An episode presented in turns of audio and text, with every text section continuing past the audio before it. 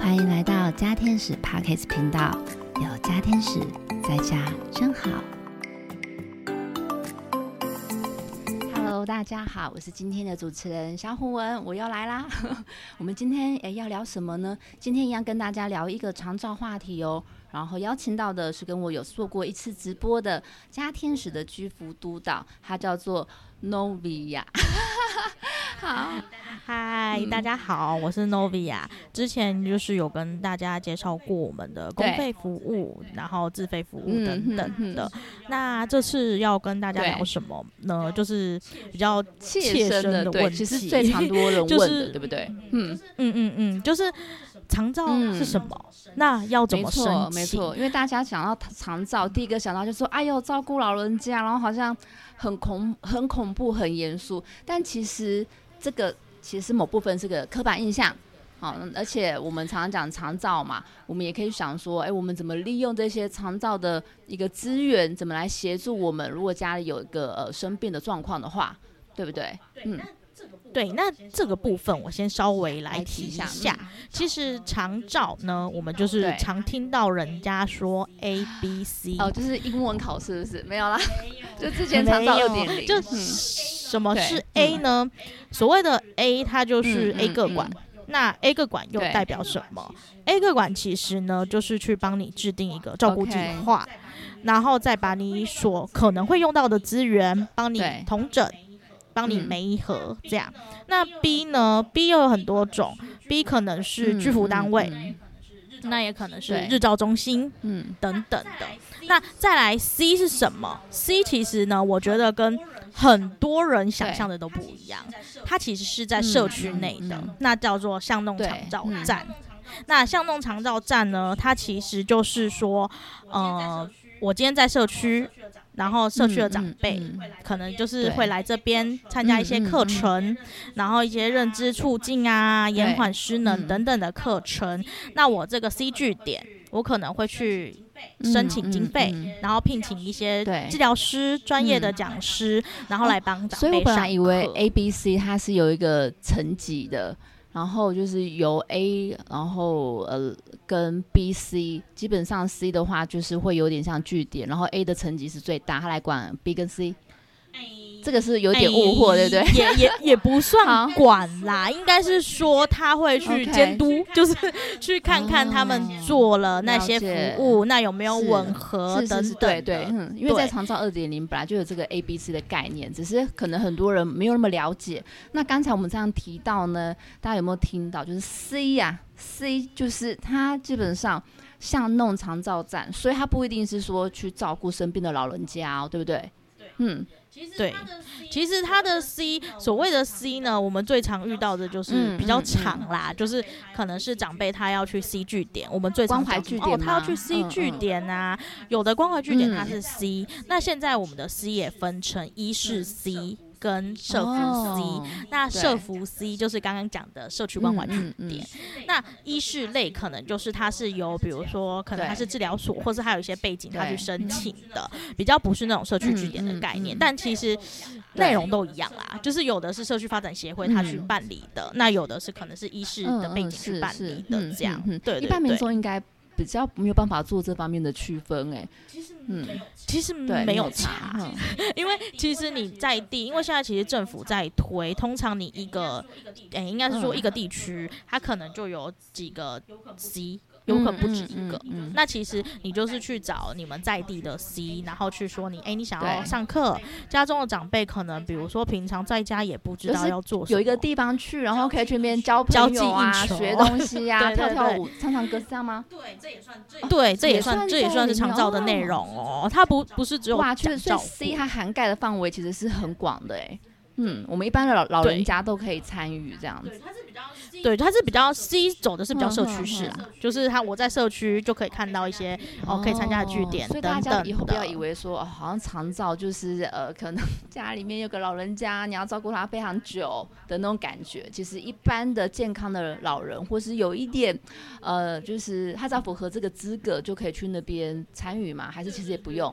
对对对，他们其实会去评估他的资格啦。那那我这边会讲一下长照的服务对象，像长照的服务对象有几种。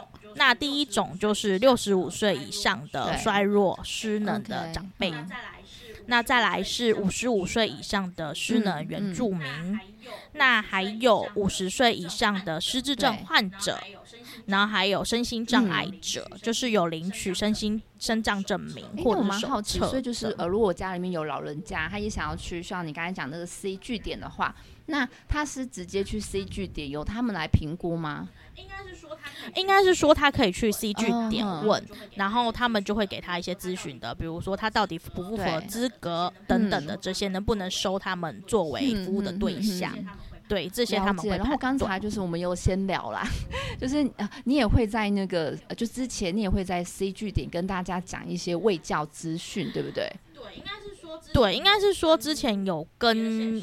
别的县市的社区发展协会合作，那合作的内容其实就是到各个社区据点去分享长照相关的议题，比如说之前我也有搭配过治疗师，他可能去做一些延缓失能的宣导、卫教，或者是就是讲一些卫教的尝试。那长照啊，怎么申请，服务内容有哪些等等，这些其实也有做过啦。嗯，了解了解。好，因为我们就是我比较。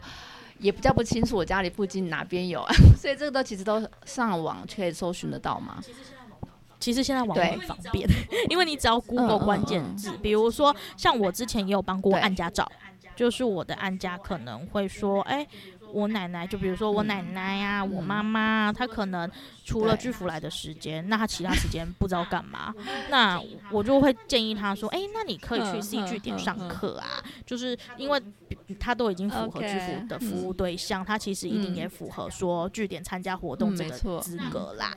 那可能就是上网 Google 说，就是附近的社区据点等等的这样。那通常那些课程应该都是免费的啦，除非他有一些什么耗材。等等的，就是手作类啊，相关的。我们就是呃，一般的长长辈，然后就是子女也可以帮他询问一下。那他这样子，对，让他的生活可以更丰富，而且是这是真正的延缓失能失智哎。嗯，对，主要是他还可以继续社区参与啦，就是他去社区跟这些一样年纪的人做互动，对啊，就其实也是拓展他们的就是人际关系，让他们不会觉得自己一直在家，没错，没错，就就说看电视这太无聊了。哎，那我蛮好奇，就是其实我们呃一开始有讲嘛，大家都想说哦，长照就是生病了啊，其实是因为大家都有听过长照二点零。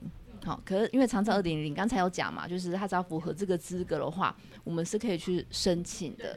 对，但它里面有一个蛮重要，也是这几年都在讲的。那我不知道听众朋友有没有听过，就是长照四包钱。那就是说，像这四包钱，我们也是可以打这个长照专线一九六六，然后他会去帮我们 handle 这一些嘛？还是我们也要具备这方面的知识？好，那我现在好，那我现在就先从申请来讲，直接切入主题，因为。对，因为其实我去社区宣导，很多长辈都会说阿里公家贼阿喜贝阿诺行切，所以我就想说，先准备跟大家讲，我们在申请长照服务前需要做什么准备。那大家都知道长照专线是一九六六，那我会建议啦，你可以先准备好被照顾者的姓名、身份证字号。年龄，然后居住的地址，然后还有一些基本资料的状况。那主要联络人呐，跟照顾者姓名、电话也会留。那有人就会问说：“啊，为什么你会知道说要这些？”那其实是因为我之前在社区宣导，也有帮人家申请，就是从第一步申请开始做。那其实我第一步一打一九六六去，我自己是跑过这个流程的。那个承办的人员就会先问这些资料啦，所以其实这些资料是可以先准备好的。嗯，对对对，就是你才不用说，哎，他在问的时候你才去翻这些资料，那可能就会。蛮浪费时间的，这样。那刚刚小虎文有提到说，我们的四包服务，四包四包钱，对。好，那我们就来正式的讲一下。第一包呢，叫做照顾及专业服务。那这个这样讲，照顾及专业服务，就是就可能听起来就有关又是照顾，啊又专业，到底是什么？或是呃，就是居家护理这些。对，OK，对，那我们其实照顾及专业，简单来讲，它就是分居家照顾。那居家照顾呢，又有分为很多人啊，就是受过专业训练的照服员，或者是一些。居家护理师，然后居家职能等等的，它都算是照专业服务的部分。那像居服就是照顾服务的部分。那其实刚刚也有提到说，一些社区照顾其实也算在里面。这就是所谓的就是第一包钱。了解第一包钱。对对对，就是像你，比如说像常常听到就是我们居服啊，最常跟哪一个病用到，就是日照中哦，它也算第一包钱。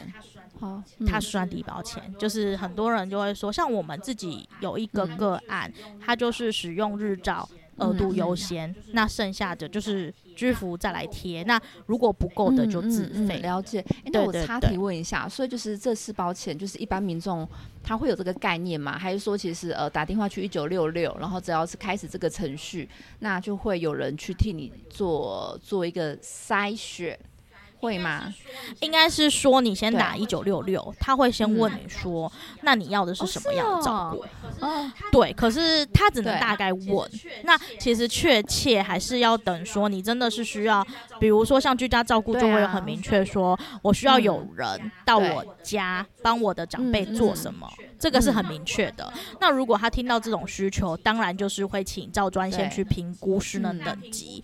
那评估之后呢，再请各管去写照顾计划。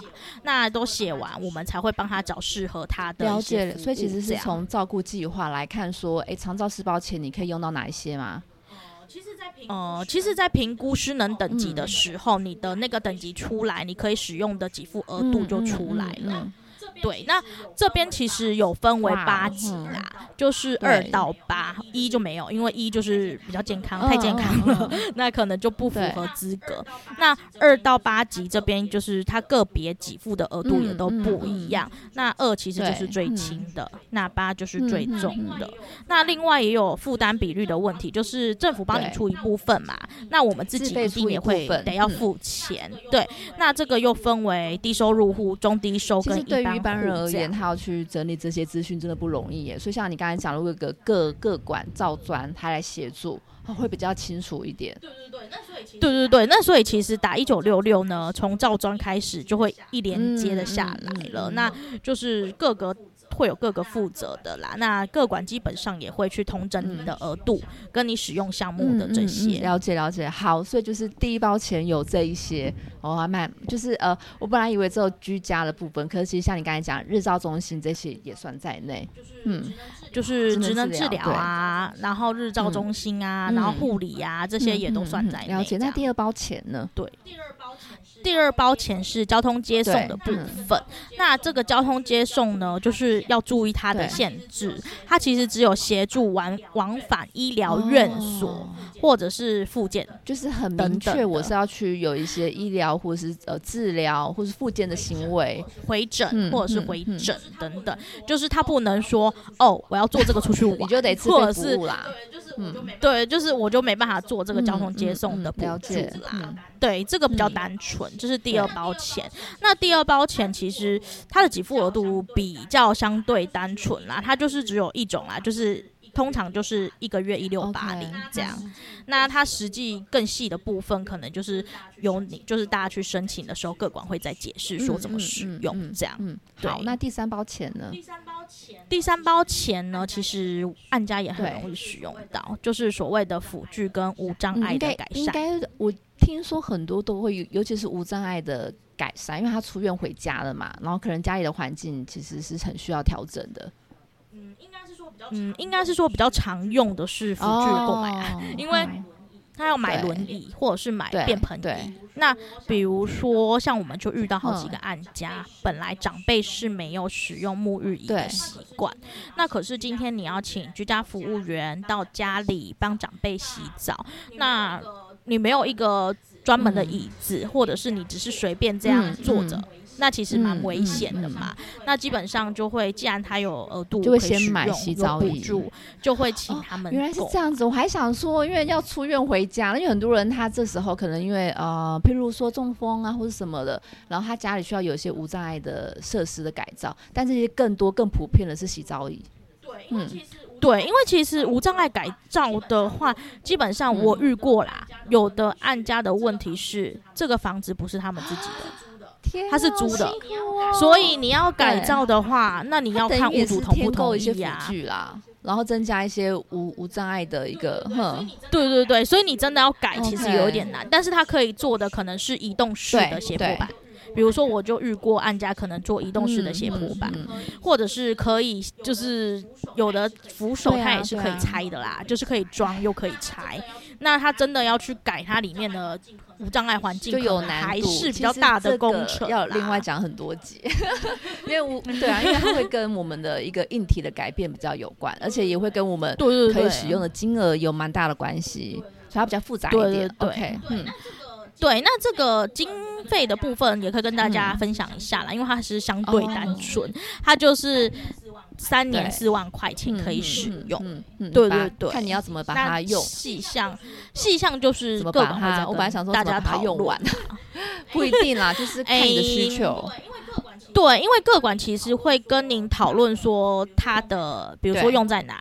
那花多花多少钱？那据我所知是，其实有的身障身份跟老福的身份，他其实身障另外那边也有其他的补助可以用，划算嘛？对对对，所以其实这很。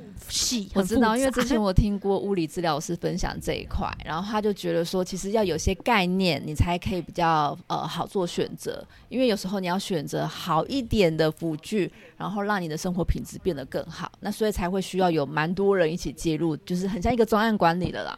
对，其实这还对，其实这还蛮复杂的，因为我自己本身就是之前有提过，说我也有做过个管啦。那在做个管的时候，其实就是离离口口的，他们要申请的其实很多。对，那这个其实都会请专业的治疗师给建议啦，因为比如说他的评估书也还是要得治疗师开立，他才可以去购买，才可以申请经费。就跟大家讲说，其实呃，他除了就是长照二点零这个三年四万，然后身心障碍这边，如果同时具有这个身份的话，他其实是有另外的规则，然后再看哪一个其实是比较符合长长辈的需求，或是说比较可以拿到比较好的补助预算。嗯，对，了解。嗯，那最后一包钱就是我们的喘息服务。那这边喘息服务其实。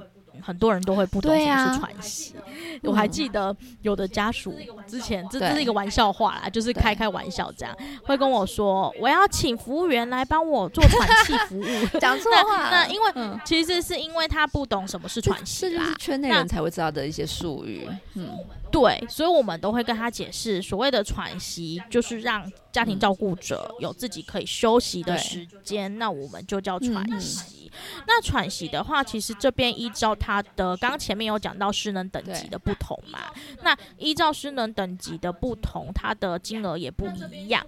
那这边是会有两个门槛啦，那一个是就是一年有三二三四零的部分，那一个是一年是四八五一零，对，那就是看你的等级一样，就是在各管帮你做评估吗？写照顾计划的时候，他会帮你写，那你到底是可以用多少？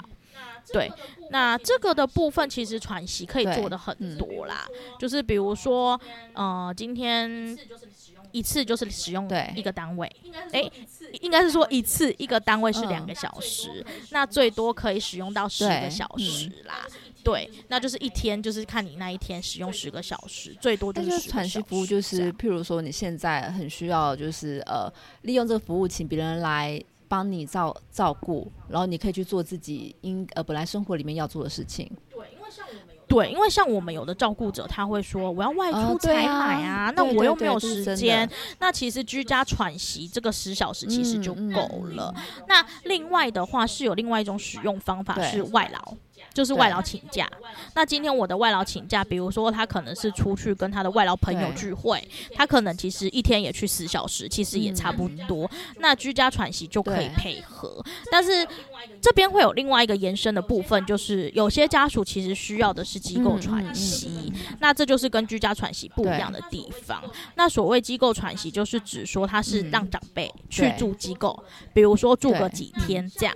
那像我之前就遇到我一个案家属，他就会说啊，我过年想要回娘家，那我家的长辈可不可以送去机构？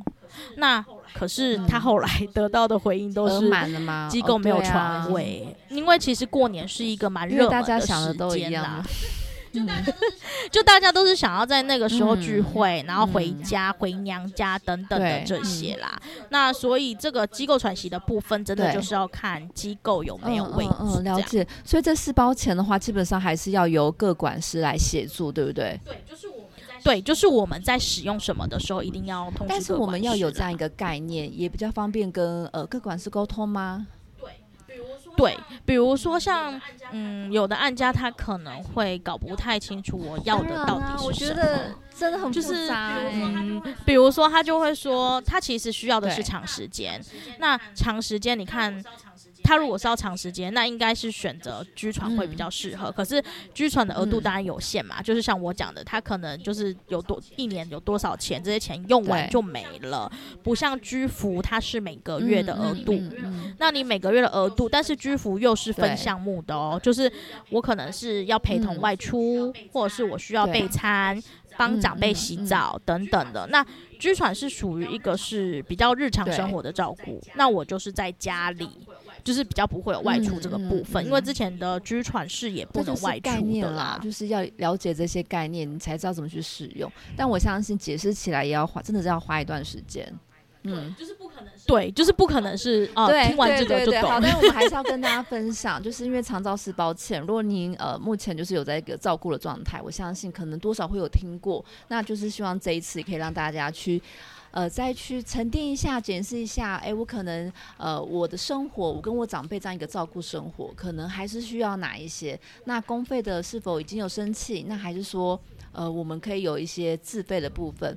那再来就是刚才一直讲第四包钱嘛，喘息服务。因为我如果是几年前，就是真的听到很多人都不知道有有这个服务，然后也没有去申请，或是申请了，他会觉得。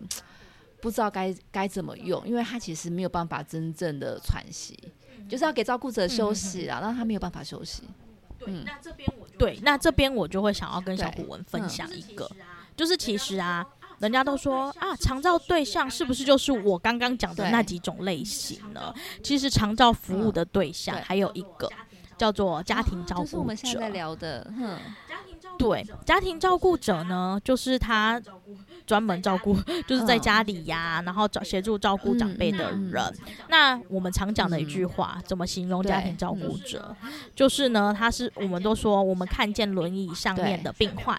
却没有看到推推轮椅的那双手，我们其实都这样形容照顾者啦。因为照顾者他其实不管大小年龄的大小，那他就是为了一些年老啊、疾病啊，然后生障或者是意外失去自理能力的家人，他花了自己的时间来照顾他们，然后可能牺牲掉了一些东西。那他当然相对的，他喘息的时间、休息的时间就更少了。那政府的第四包钱来，其实就是为了他们。设立，对，就是希望他们有时间可以去社交，去做一下自己的事情，而不是整天都是在那边陪着我们的被照顾者。我觉得这真的是一个概念哎，因为我碰过很多的照顾者，他是有一点离不开他照顾的长辈，就是那个心会挂在那。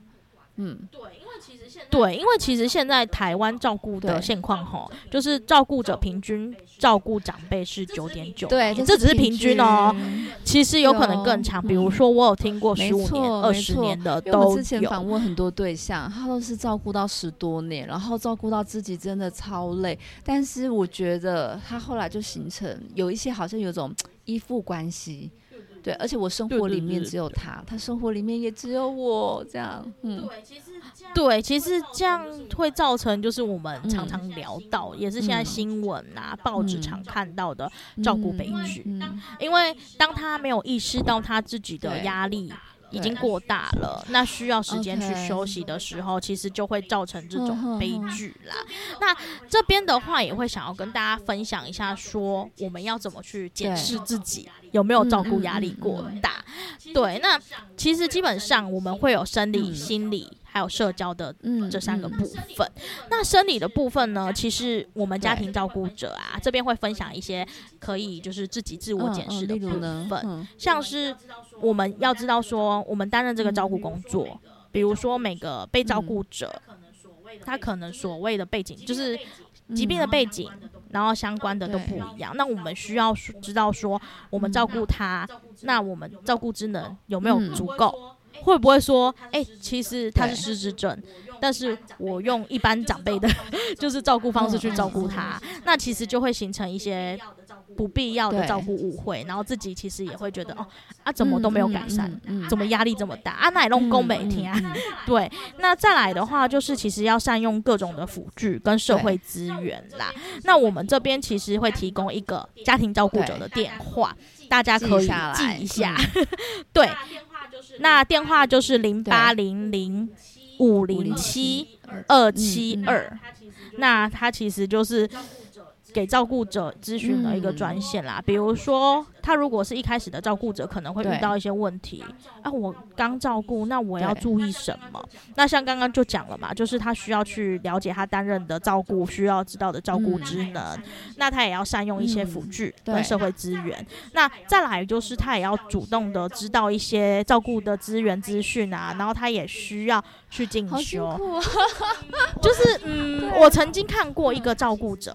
他其实从照顾者到后来，他变成一个照顾讲师。我所谓的照顾讲师，是因为他会因为他照顾他的长辈，一直去上课，一直去精进自己，然后到处上课，上到他都可以帮别人上课。真的很厉害了，就是因为我觉得现在虽然资讯很多，但其实资讯是蛮破碎的。但他慢慢的去找到自己的一个系统化嘛，然后就因为要成为讲师嘛，就是代表说他其实呃对于他里面的。架构是很清楚的，嗯，对，他写成一本书，就是我觉得这个是我印象蛮深刻的一个例子，就是他真的把照顾妈妈这件事，然后变成一个知识，一个 knowledge，然后把它就写成一本书。那有没有可能，就是呃，我们可能也呃，就是会希望政府也可以多开像这样子给照顾者的比较基础的照顾知识、照顾资讯的课课程。对，嗯，基本上现在其实大家都知道，长照的积分课程有一百二十学分，六年一般的学一般的，嗯，对对对。那我要问，我要分享的是，其实有些这种课程，它并。不是只是限制有长照小卡的可以参加，其实他有的家庭照顾者也是可以参加的。像我们就是家天使，其实 现在 推广一下，我们自费那边其实也有去举办课程啦。那我们除了有些课程有限制，说一定是拿小卡的才能参加，那有些其实是一般民众也可以参加。那你参加只是没有积分，但是其实学到的东西是自己的。了解了解，对。对，那再讲回刚刚生理的部分，那再来就是我们的照顾者，他其实也要去适度的运动，比如说我们不可能只专注在照顾他这件事，就是我还是像我知道啊，有的照顾者他虽然照顾家里家人很累。但他在睡前 会做，那我觉得这也是不错的习惯。对，对，就是这分享给大家。当然这很难做到啦，但是就是一种分享嘛。至少我们要知道说我们该如何调试，而不是一直陷入照顾压力这进去这样。对，那就是每个人有适合自己的喘息方式。比如说有的像我讲的那个照顾者，就是觉得哦。我压力很大的时候，我就是想要睡前做，我。觉得蛮厉害的，因为我们通常哈，我们一般人压力大就是什么吃美食啊，啊，然后跟朋友聚会 大餐啊，对不对？都是一些不是对，所以可以宣导的一个舒压方法。对，所以刚刚前面其实有讲到适合自己的。其实刚讲那些不太分享不太健康，但我觉得只要适合自己，然后可以减轻压力的，其实都还要找到适合自己的舒压方法。嗯，对，这是运动，其实它是一个，我们是从身体上面。身体上面，我们做一些运动或舒展，其实我们的身体会舒服，那也会去影响到我们的心情。嗯，对对对。那心理的部分其实就很单纯啦，就是我们要接纳自己跟被照顾者的情绪反应，但是我们不要去一直记得这件事情。其实过了就过了，这很像转念呢，对不对？就是嗯，这其实跟我在跟居夫人分享的常常一样。比如说，我居服人可能会说。阿妈今天又在讲我怎样煮的饭很难吃，然后又在念我什么什么，又在抱怨什么什么，那我就会说，那你就左耳进右耳出吧。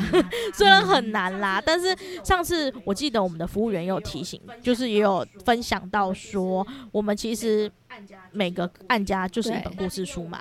那今天我们看完了，那走出这个门，其实我就不要再去记这件事情了。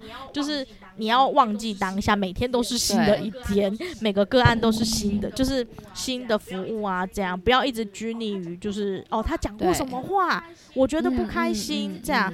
其实自己真的要好好的调试啊。那再来就是我们一定要鼓励，就是家庭照顾者去开口。说呃，就是表表达吗？表达自己的诉诉求需要，就是不管是跟朋友吐苦水。或者是我今天就是真的觉得，哦，我真的觉得我受不了了，哎，那那或者是打刚刚我说的电话去跟他抱怨，其实也确定那个电话是这样用的，他可以听，他可以，他会听啦，因为他就毕竟是一个关怀照顾者的，就是舒压的部分嘛。那他当然就是会解决你的问题。今天你会有所抱怨，你会有想要开口这件事情，那其实我相信这个专线它其实是可以，就是。给你一些回馈，嗯，给你一些反馈。我这样听下来，其实也是有一点像是我们可以从日常生活里面就去培养成我们一个比较良好的身心灵的状状态。对，好，对，其实就是从日常做起，就是日常。因为他刚才讲瑜伽那个案例，我相信是他本来就有在做瑜伽，他知道怎么做瑜伽，所以当他压力大时，他就是利用这个身体的舒展，让他舒压。对，然后转念，这真的是要练习耶。他没有办法说转就转，他比较像是在我们的日常小小小事里面去累积的。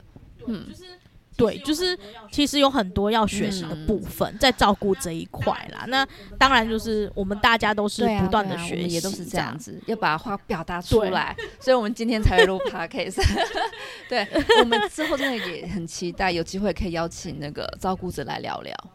嗯，对对对，因为其实照顾者的心理跟照服员，那又跟就是就是会有所的差别啦。毕竟他们的角色就是没错没错。我觉得是可以把很多自己呃真实的心声说说出来，因为我们其实都是一个活生生的人，我们一定会有各式各样的喜怒哀乐。可是我们要让大家知道，这都是正常的。因为像你刚才讲那个居服员嘛，然后我就会听到有些朋友，他们对于很多的这种助人工作者。都会有一个呃太过高度的期待，就是好像他就是呃要奉献，要充满热忱。那我就说不要忘记，人家也是需要休息，人家也是对，人家难免也会有一些负面情绪，他都很合理，很正常。